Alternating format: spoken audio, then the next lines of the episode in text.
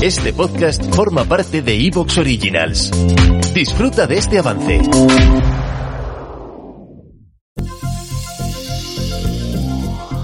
Las cifras son demoledoras. ¿Sabías que se espera que para el año 2030 el metaverso genere un negocio muy similar al PIB actual de toda Latinoamérica? ¿A la riqueza total que se genera cada año? Una cifra que arrojaba uno de los últimos informes de McKinsey ⁇ Company, según el que el metaverso supondrá una oportunidad de negocio en torno a los 5 trillones de dólares para el año 2030. Como para pensárselo, ¿no crees? y esa fue una de las reflexiones sobre las que giró la conferencia que tuve la suerte de impartir hace tan solo unos días en el Tecnológico de Monterrey. Era la graduación de los egresados de GADE Business School, los antiguos alumnos de la Escuela de Posgrados de Negocios de la institución, y allí pude ver de nuevo con mucha claridad que el metaverso es una gran oportunidad para quienes al día de hoy no tienen una posición de liderazgo mundial en estas tecnologías y que podrían tenerla. Una gran oportunidad para los profesionales, las empresas y, por supuesto, para los países que apuesten por la prosperidad. Así que, ¿qué os parece si empezamos y si seguimos profundizando con este podcast sobre los mecanismos de funcionamiento de estos nuevos universos? Desde que Zuckerberg anunció su apuesta por el metaverso, han sido muchos los que han comparado su proyecto con Second Life. ¿Lo recuerdas? Aquel famoso videojuego que te permitía vivir una vida paralela mediante un personaje virtual o avatar.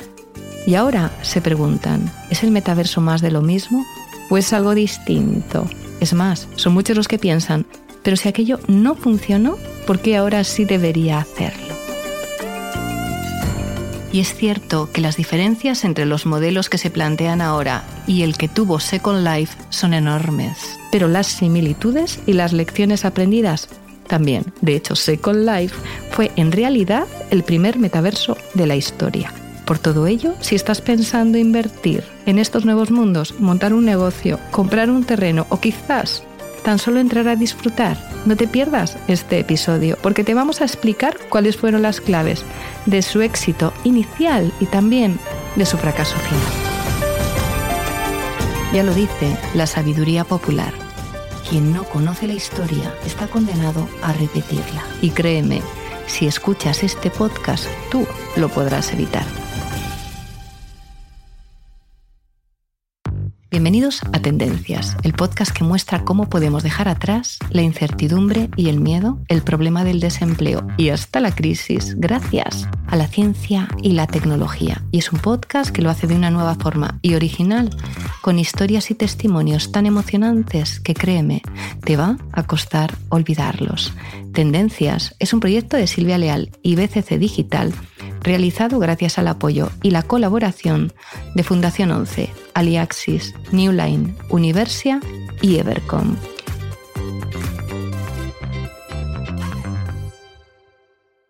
Second Life es una comunidad virtual lanzada en junio de 2003, un juego multijugador social desarrollado por Linden Lab, una compañía de tecnología con sede en San Francisco comenzó su andadura en el desarrollo de hardware capaz de habilitar experiencias plenamente inmersivas en 360 grados. Sin embargo, la dificultad de cumplir con esta misión, dado el estado en ese momento de la tecnología, pronto dio paso a un cambio de estrategia, posicionando su nuevo rumbo en el desarrollo de software. Fue así como la compañía pasó a centrar la actividad en el desarrollo de una plataforma para la diversión y socialización inmersiva en línea. Su proyecto aspiraba a crear un videojuego que permitiera vivir a sus usuarios una vida virtual plena, aunque paralela, a través de su propio avatar 3D. Este era completamente configurable y gracias a él podían relacionarse con el resto de residentes, disfrutar de exposiciones e incluso acudir al concierto de su grupo musical favorito. Dicho esto, ¿fue realmente un rotundo fracaso, tal y como nos están transmitiendo ahora? ¿Realmente lo fue? El modelo de negocio de la plataforma de Second Life se fundamentaba en el desarrollo de una economía y moneda propia, los dólares Linden, y en concreto un dólar estadounidense equivalía aproximadamente a 248 dólares Linden. De esta forma, los participantes podían crear e intercambiar objetos y servicios con el resto de residentes, transacciones que estaban sujetas a las comisiones del lugar y que se pagaban con esta moneda. Un suculento negocio, como demuestra el hecho de que en 2007 se ejecutaron transacciones valoradas en aproximadamente 361 millones de dólares. Una cifra impresionante teniendo en cuenta que estamos hablando de 2007 lo que lleva a que muchos se pregunten, ¿pero de verdad puede haber alguien dispuesto a pagar por objetos virtuales? ¿Alguien lo entiende? Yo sí lo entiendo, claro, porque cuando tú estás dentro de un videojuego y a lo mejor tienes un personaje, igual que tú en la vida real, te compras ropa para llevar un estilo, pues en esos mundos virtuales hay veces que también quieres personalizar tu apariencia o mejorar según qué atributos eh, dependiendo del videojuego.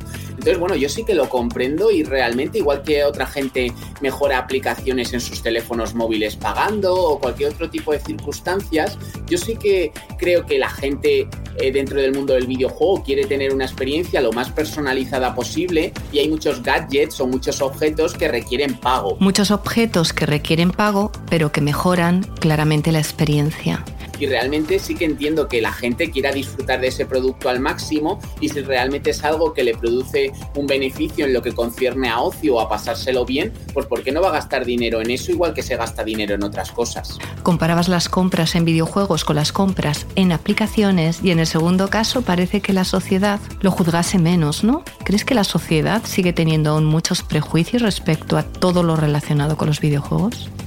Bueno, yo creo que la sociedad está cambiando respecto a los videojuegos y es verdad que antes se tenía una imagen respecto a la persona que jugaba el videojuego de jugar en un ambiente oscuro, jugar durante muchas horas, no moverse de la silla, llevar una vida quizá poco saludable en cuanto a lo que comía, pero creo que ese perfil de jugador ya no existe y que a la hora de jugar puede ser jugador, pero luego puede ser una persona saludable que hace deporte todos los días o que realmente también queda con sus amigos Cierto. Sin embargo, es un prejuicio que ha durado mucho tiempo. ¿Está haciendo algo la industria del videojuego para acabar con pensamientos así? Es verdad que antes los videojuegos parecía que era como apartarse del mundo o no tener cierta socialización, pero ahora creo que todo eso está cambiando. Entonces sí que creo que de alguna forma la industria del videojuego está trabajando para quitar todo este estigma que existe sobre ellos y que realmente no es una situación real a día de hoy, porque hay muchos chicos jóvenes que realmente juegan a videojuegos todos los días, pero no tienen esos hábitos insaludables que se atribuyen a épocas pasadas o a tiempos anteriores. Escuchábamos a Enrique García Cortés, una de las personas que más saben sobre el mundo de los videojuegos en España y lo demuestra el hecho de que en estos momentos lidera el proyecto de videojuegos accesibles de Fundación 11 bautizado como Gali, aunque sin embargo Quique tiene también un testimonio muy interesante en primera persona sobre lo que pueden aportar los videojuegos, entre otros, a personas con discapacidad. Soy Silvia Leal, divulgadora científica, experta en tecnología y tendencias de futuro, y escuchas un episodio de la serie Tendencias. Vivimos tiempos complejos y a menudo todos sentimos frustración y vértigo. Sin embargo, nos lo recuerda hasta un refrán, a río revuelto, ganancia de pescadores. Vamos, que hay muchas oportunidades, pero hay que salir a por ellas. Y esta serie va a ayudarte a hacerlo. Y hemos decidido usar los podcasts porque es un formato con un auge imparable, en plena ebullición, muy eficaz para lograr un objetivo como el nuestro. Quique, nos cuentas tu historia porque en tu caso la dificultad estaba precisamente en las manos. Bueno, pues porque realmente sí que es verdad que las personas con discapacidad muchas veces pensamos que no vamos a poder hacer las cosas, ya no solo en videojuegos, sino en general, ¿no? Creemos, quizá por el estigma social, que hay más cosas que no podemos hacer de las que luego son. Pero bueno, yo sí que pensaba, bueno, pues yo veía los mandos, pensaba que no tenían la ergonomía para mis manos, o que no iba a poder, o que a lo mejor me iban a pesar, o que no iba a poder agarrarlo bien, pero es verdad que un día de manera casual yo estaba en casa de mis primos y ellos me me dijeron que cogiera el mando de la PlayStation 2, que era por aquel entonces, y bueno, pues yo les dije que no creía que pudiera, pero ellos me dijeron que simplemente probara porque estábamos en familia y por probar no perdía nada. Y bueno, pues de manera natural mis manos se adaptaron a ese mando y, descubrí que podía jugar, pero yo realmente pensaba que no podía quizá un poco por el estigma de la sociedad o porque siempre crees que hay más cosas que no puedes hacer de las que sí puedes. Muchos prejuicios alrededor de los videojuegos y quizás también información muy sesgada respecto a Second Life, porque aunque nunca llegó a colmar las expectativas de negocio esperadas por sus fundadores, socialmente fue un gran éxito. Formó parte incluso del argumento de distintos episodios de series tan conocidas en televisión como CSI y The Office y el juego hoy sigue activo y quién sabe si con el anuncio de Zuckerberg le habrá llegado su segunda oportunidad.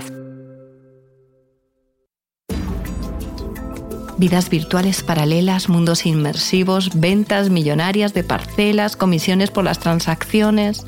¿No resultan evidentes los paralelismos entre aquellos viejos mundos virtuales y los que están surgiendo ahora? Pues sí, los paralelismos son enormes y aunque parezca mentira, como acabamos de ver, proyectos como el de Meta no son tan novedosos ni tampoco innovadores, aunque lo cierto es que llegan en mucho mejor momento. La sociedad ya es digital y la tecnología de la realidad virtual y aumentada ha mejorado muchísimo. Por ello, todo parece indicar que estos metaversos se podrían llegar a consolidar como la evolución natural de las redes sociales. No obstante, para que esto suceda es muy importante entender qué es lo que falló, qué provocó que una iniciativa que resultaba tan innovadora como Second Life cayera en el olvido.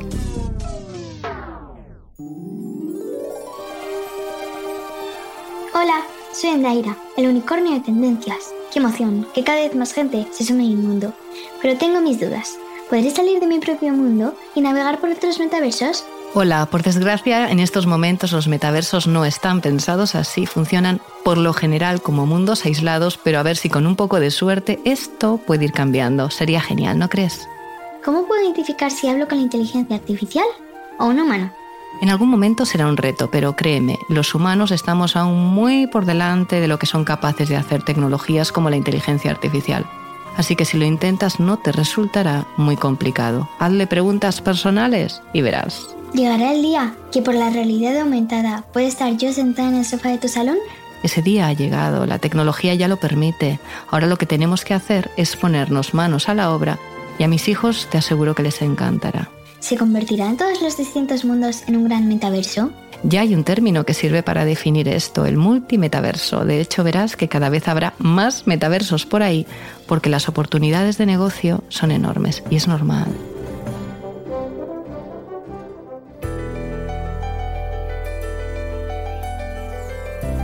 Como suele suceder en este tipo de proyectos, el fracaso no estuvo en un único factor, sino en la conjunción de muchos de ellos. No obstante, reflexionaremos a continuación sobre tres de las principales causas que por lo general se atribuyen como justificación frente a su desenlace final.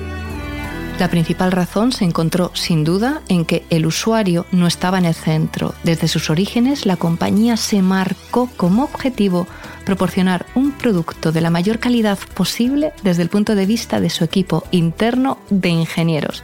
Y este matiz es muy importante porque provocó que se desarrollara una plataforma enfocada a perfiles gamer, tecnológicamente muy avanzados tanto en skills como en dispositivos. Esto dejaba fuera gran parte de su posible población, millones de personas con pocos recursos, pero mucha curiosidad por explotar todo su potencial social. En otras palabras, no era posible disfrutar de esta experiencia utilizando un simple navegador web, lo que hubiera resuelto el problema. Por el contrario, era imprescindible instalarse un visor que a menudo generaba problemas de incompatibilidades con el resto del software de un ordenador. Por si fuera poco, para empezar a jugar había que superar una curva de aprendizaje larguísima que desmotivaba a los usuarios más ansiosos por disfrutar con rapidez de todas sus funcionalidades. Como segunda razón, podemos hablar de la falta de contenidos y experiencias de impacto. De esta forma, los medios de comunicación empezaron a hacerse eco de que a pesar del número de usuarios registrados, el 85% de los habitantes habían decidido abandonar su avatar. No encontraban nada que hacer que mantuviera su interés, un aburrimiento. Así que lo empezaron a dejar y tras ello se fueron también las marcas. Fue el caso, por ejemplo, de Coca-Cola, compañía que recibía en el pabellón que patrocinaba una media diaria de tan solo 27 visitantes. Sin embargo, para muchos el gran problema estuvo en la búsqueda de dinero fácil y perversiones. La revista Wire no fue la única que lo denunció, pero sí la que generó más polémica, cuando en 2007 describió esta plataforma como un planeta vacío en el que los residentes tan solo buscaban conseguir dinero gratis o literalmente practicar perversiones sexuales. Esta plataforma estaba diseñada para dotar a quienes participaban en ella de total libertad de acción y como era de esperar, muchos terminaron encontrando entre sus paredes el lugar en el que poner en marcha aquellas fantasías que nunca llegarían a hacer realidad en su otra vida.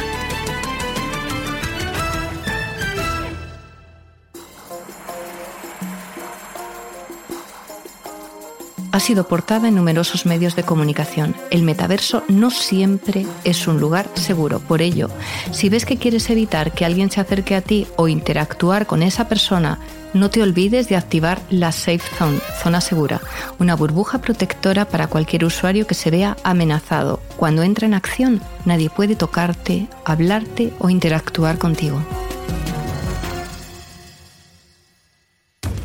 Tal y como acabamos de ver, los metaversos no son nuevos. El de Zuckerberg no ha sido ni el primero ni será el último. De hecho, lo cierto es que llevan ya casi dos décadas con nosotros, aunque la tecnología es ahora cuando está bien preparada. Y las oportunidades de negocio son enormes, pero los riesgos también. Por todo ello, es importante entender bien las razones que provocaron que Second Life no pudiera terminar de despegar para no repetir los viejos errores, porque tenemos por delante una gran oportunidad que no podemos dejar escapar. Y por ello llega el momento de hablar de empleo, porque os lo habéis preguntado ya. ¿Tendrá el metaverso impacto sobre el mercado laboral, en el empleo? Va a influir en el empleo definitivamente. O sea, creo que ahora está teniendo un impacto eh, más cercano a lo que son eh, perfiles tecnológicos de ingeniería, de diseño 3D, eh, muy, muy parecidos a los que a los que podría tener la industria del, gaming, del, juego, pero además con una segunda capa que es la de la creación de entornos multiusuarios e entornos sincrónicos que, que, que ofrecía un hándicap adicional y sobre todo en la creación de experiencias. En la creación de experiencias. Creo que va a ser muy interesante ese, esa transición de tener un entorno eh, que es viable, que es visitable, pero que no ofrece experiencias interesantes a uno en el que realmente los usuarios quieran estar. ¿Y en qué plazo ves tú esos cambios? Y ahí hablamos de un, un periodo seguramente de entre 5 y 10 años. Pero desde el minuto uno va a generar oportunidades. Sí que es verdad que al principio mucho más relacionadas con el mundo de la tecnología, lo técnico, la ingeniería. Y progresivamente, como cuando, cuando empezó Internet, pues ya abriéndose a, otros ámbitos como eh, desde arquitectura, eh, diseños de experiencia, eh, diseños, diseños de avatares, que también se está planteando que puede ser una línea interesante, simulaciones. O sea, yo creo que vamos a vivir un viaje interesante en los próximos 10 años alrededor del metaverso. ¿Alrededor del metaverso solo? Creo que los gemelos digitales, sobre todo en la industria, tiene mucho sentido. De hecho, creo que hay una oportunidad muy interesante a nivel de empleo y de emprendimiento en, el, en, la industria del metaverso, en la industria de los gemelos digitales y de la simulación. Y luego en el entretenimiento, en todo lo que es socio entretenimiento más allá del, del gaming, pues desde lo que, lo que son los, los, mundos espejo, que se empiezan a llamar y que se utilizan sobre todo en temas de, de, de cartografía, de turismo, de entretenimiento, a, por ejemplo, los, las simulaciones basadas en, inteligencia artificial y en datos. José Manuel, ¿y si pusiéramos el foco en las personas que están definiendo ahora su trayectoria profesional, qué nos dirías? Si hay personas que están iniciando ahora su viaje profesional y tienen que decidir qué van a hacer el día de mañana, pues igual es interesante eh, hacer una, una investigación por estos nuevos perfiles que van a aparecer desde los más técnicos a los menos técnicos, porque habrá gestión de comunidades, eh, habrá mucha pata de, diseño, mucha pata de marketing dentro de los metaversos, y decidir, bueno, pues en estas nuevas profesiones que, que van a aparecer, que van a ir emergiendo durante los próximos 10 años, porque van a aparecer sí o sí, ¿Hay alguna que me resuene que además sea una oportunidad profesional? Que yo creo que las van a ser casi todas. Oye, pues igual es una manera de avanzar por ahí. Escuchábamos a José Manuel de la Chica, CTO en Santander Universidades y Universia, y nos hablaba de empleo alrededor de términos y nuevas tecnologías que nos parecen ciencia ficción, pero que van a generar muchos puestos de trabajo.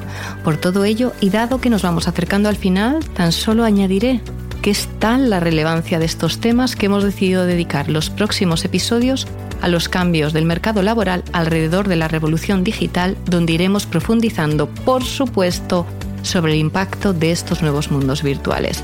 Y si no quieres esperar hasta el próximo episodio, recuerda que en el libro Y de repente llegó el metaverso podrás seguir profundizando sobre todo esto y mucho más. Así que muchas gracias a todos y bienvenidos al metaverso.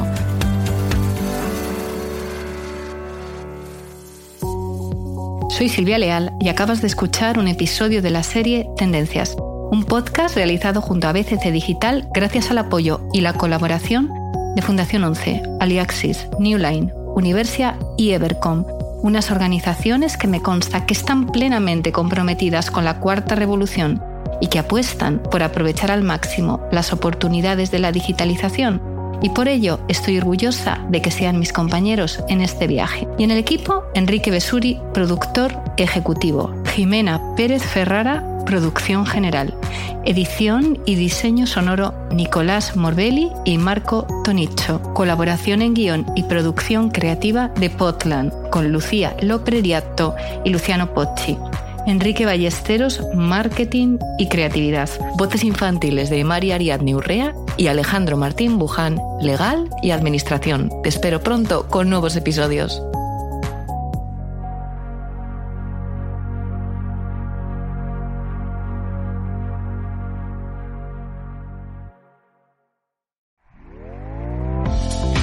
Gustando lo que escuchas? Este podcast forma parte de Evox Originals y puedes escucharlo completo y gratis desde la aplicación de Evox. Instálala desde tu store y suscríbete a él para no perderte ningún episodio.